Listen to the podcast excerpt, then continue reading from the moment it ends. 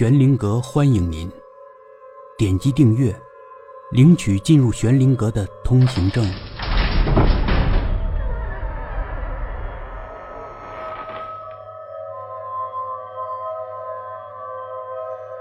下班了，晚上十二点，张芳站在厂区大门口，清冷的空气带着丝丝的凉意。她抱着双肩摩擦取暖。早就过了约定的时间，迟迟也看不见男朋友的车，张芳有些上火。她掏出手机，拨打男朋友的电话。电话那头是一阵嘟嘟嘟的忙音。死到哪里去了？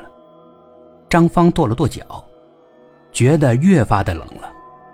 自从当地出了那起深夜奸杀案后，男友便决定每晚都来接她下夜班。只是今天不知道为什么。左等右等，不见男友的踪影。厂区门卫看到一个个女人走出来，探出头问他们要不要进来坐坐。张芳转过身，朝着秃顶的门卫白了一眼：“老色鬼。”张芳嘀咕了一句。过去二十分钟了，一起下夜班的姐妹们被各自的男人接走，张芳打了数十个电话。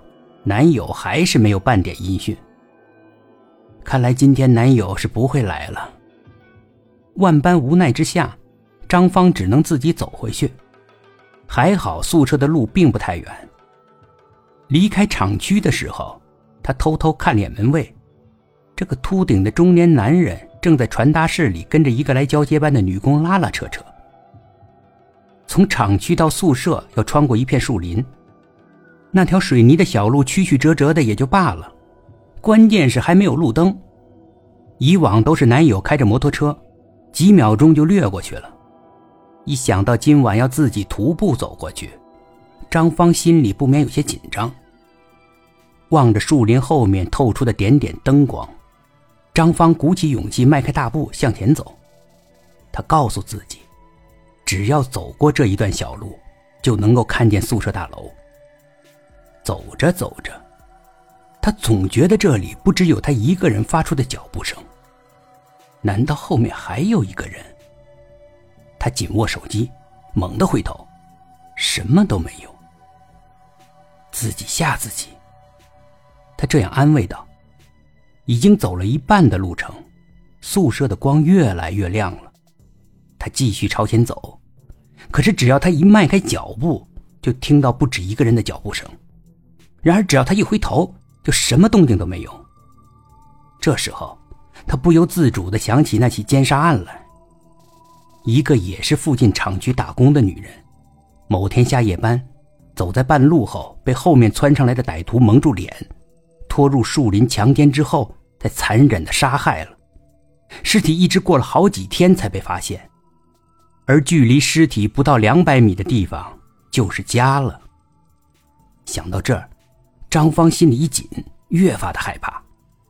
他顾不得什么多余的脚步声，也许只是幻觉，加快了步伐，一路小跑。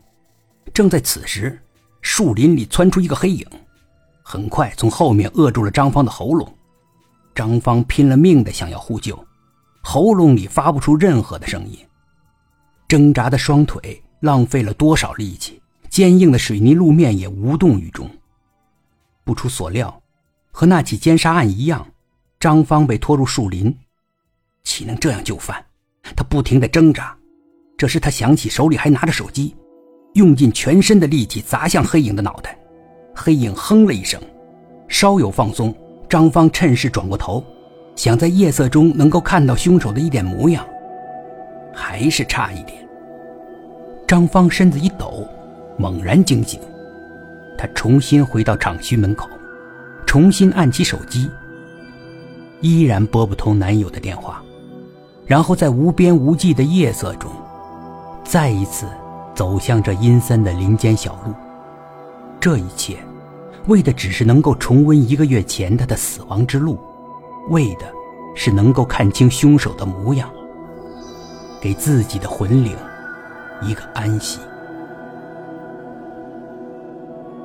本集故事播讲完毕。点击上方的订阅，订阅不迷路。